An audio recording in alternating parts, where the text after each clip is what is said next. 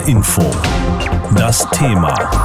Provokant, populistisch, präsidial? Trump und seine Nominierungsrede.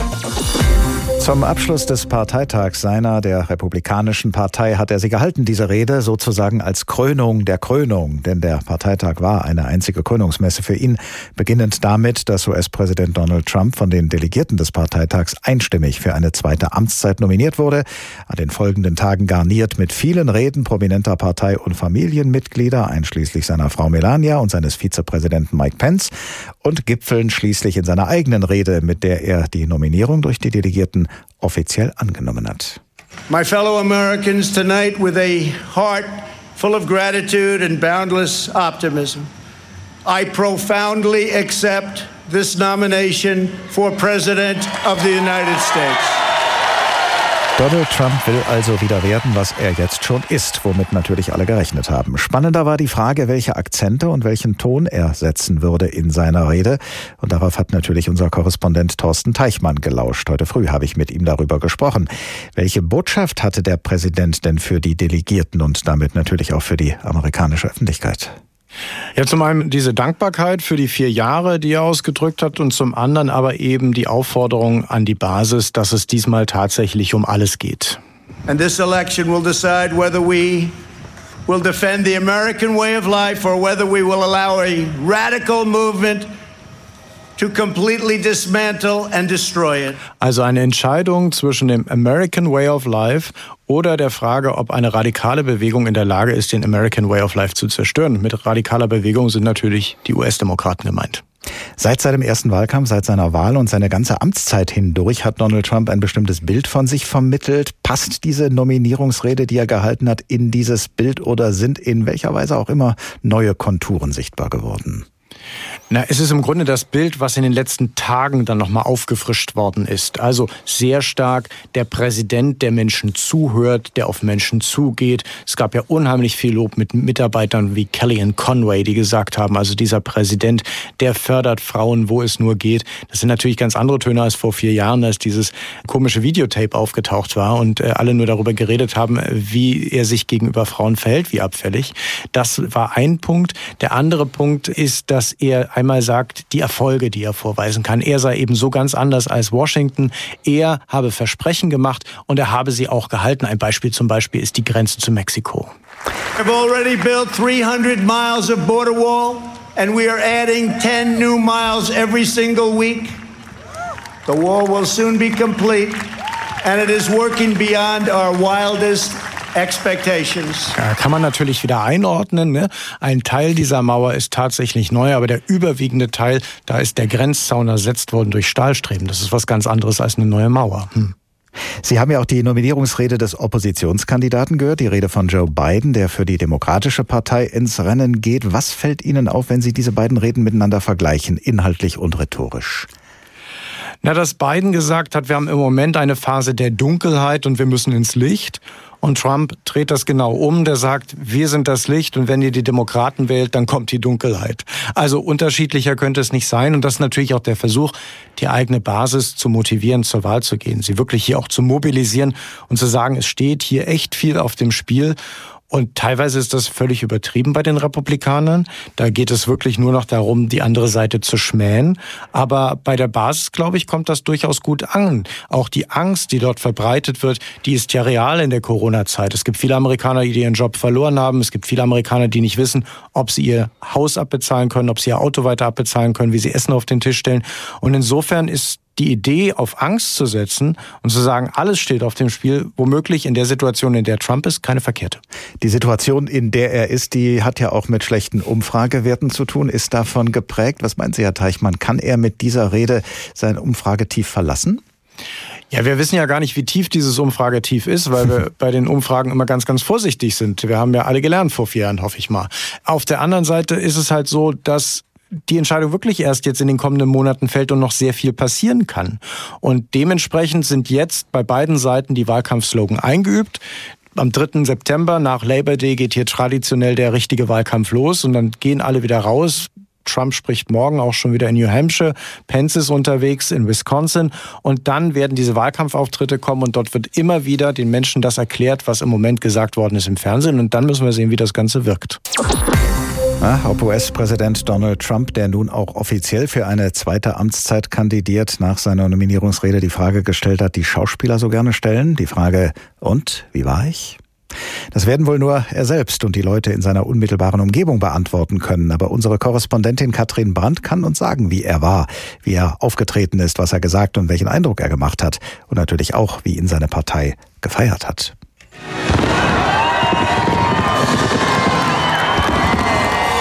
Trump 2020 stand in blau-weiß-roten Buchstaben am nächtlichen Himmel von Washington.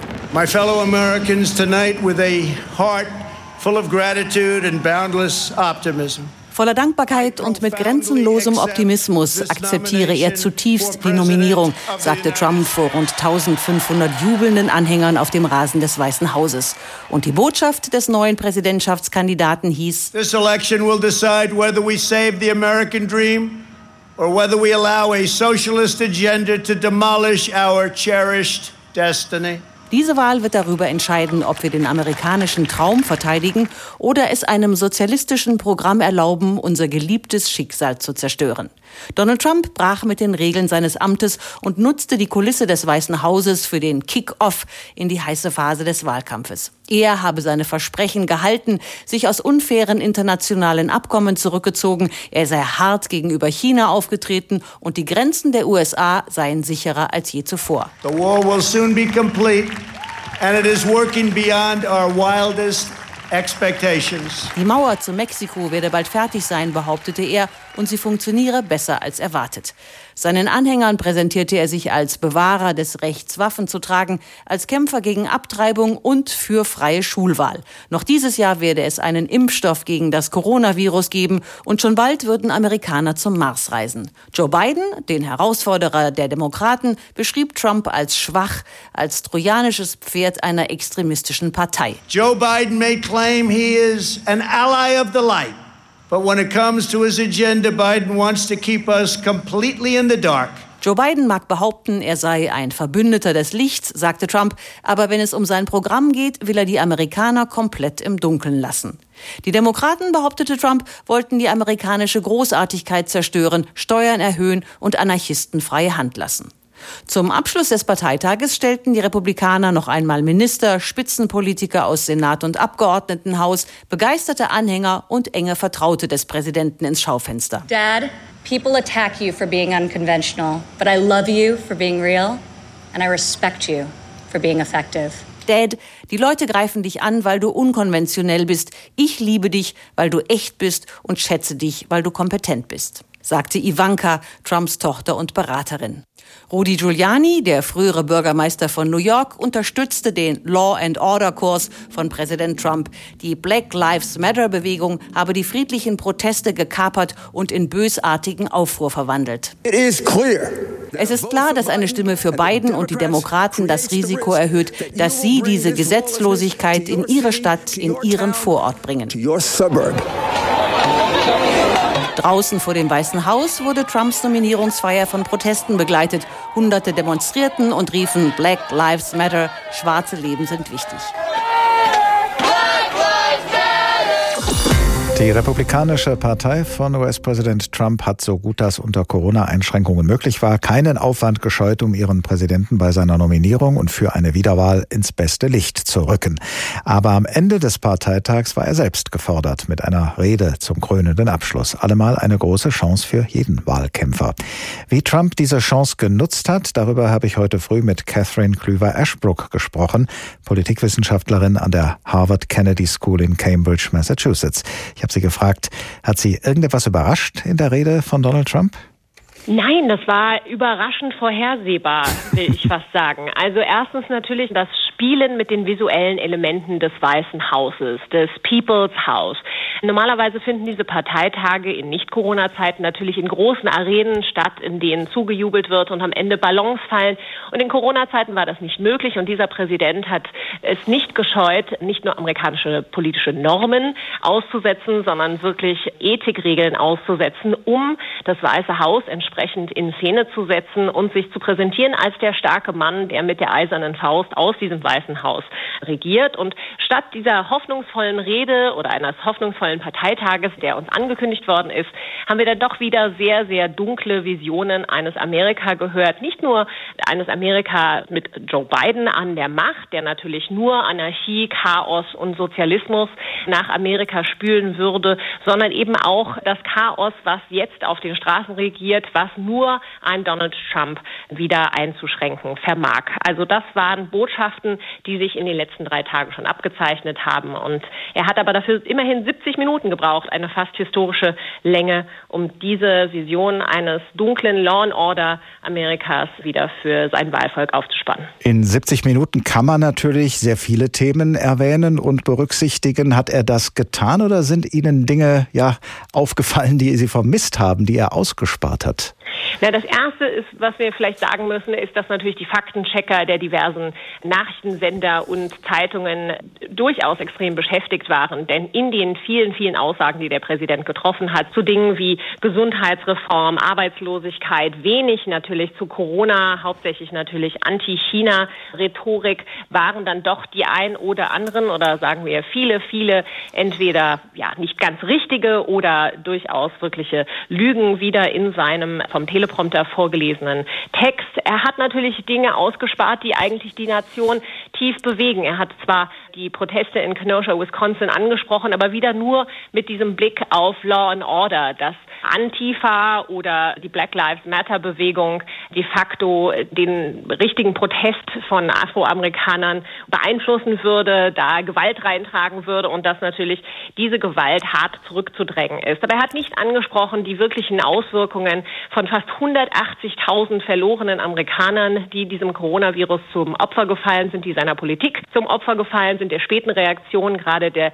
nationalen, also der föderalen Administration. Das hat er natürlich alles ausgespart spart, sondern, und das würde man aber erwarten bei einer solchen Parteitagsrede, immer nur wieder seine vermeintlichen politischen Erfolge vorgestellt. Während dieses Parteitags haben sich ja auch gerade viele Frauen aus Trumps Umgebung zu Wort gemeldet, aus der familiären wie aus der beruflichen Umgebung und haben ja versucht, das Image des frauenfeindlichen Machos zu konterkarieren.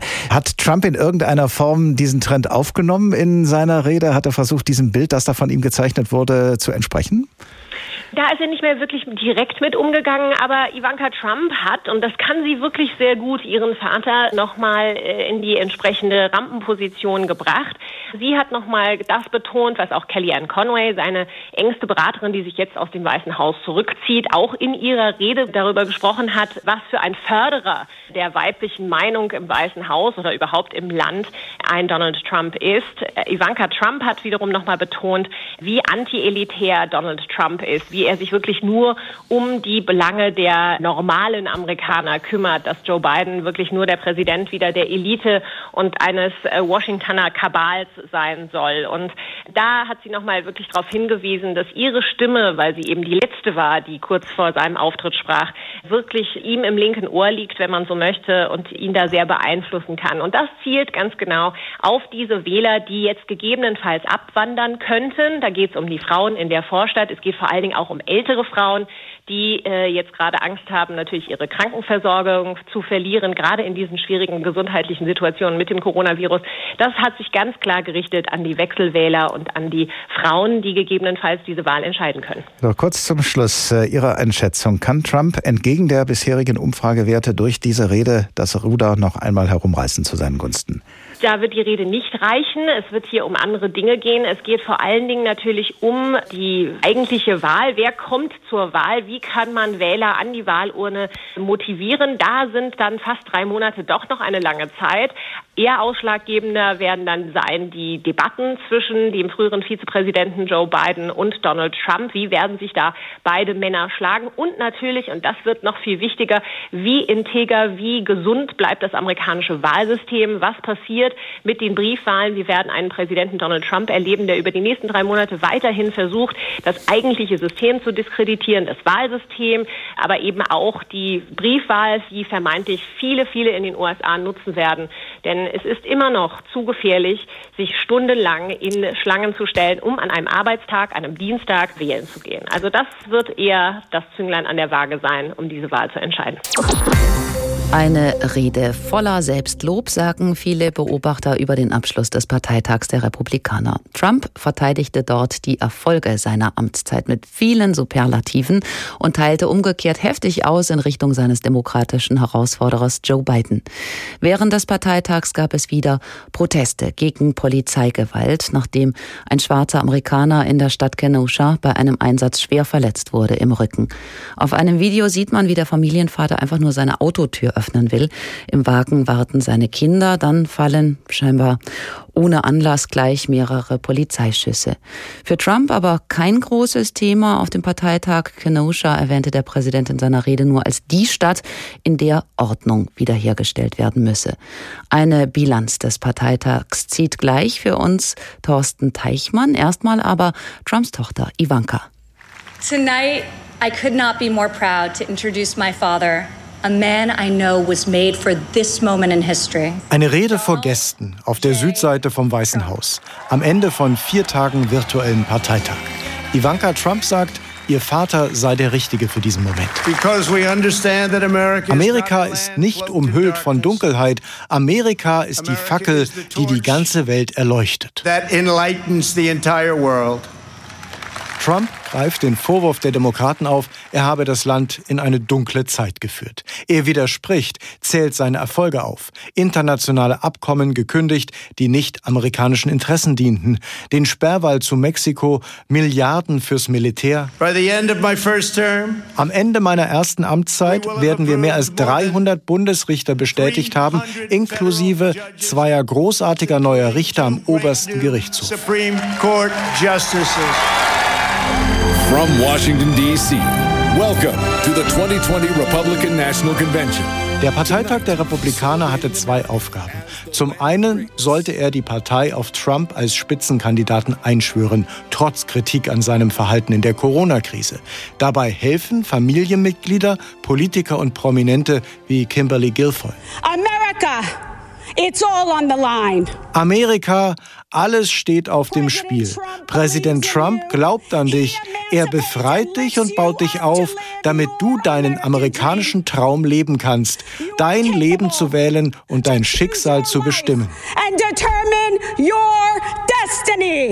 Guilfoyle brüllt die Zuschauer förmlich an. Es gab aber auch leisere Töne. Trumps Berater Jerron Smith erzählt vom Präsidenten, der zuhöre sich einsetzt. Jedes Thema, das wichtig ist für schwarze Amerikaner, hat Vorrang für ihn gehabt. Die Reform des Strafvollzugs, Hilfe für Familien oder Jobs in die USA zurückholen. Jobs in Detroit, Jobs in Milwaukee. Dieses Bild steht vor allem im Kontrast zum üblichen öffentlichen Auftreten des Präsidenten. Die Parteitagsregie sieht darin keinen Widerspruch. HR Info. Das Thema. Wer es hört, hat mehr zu sagen.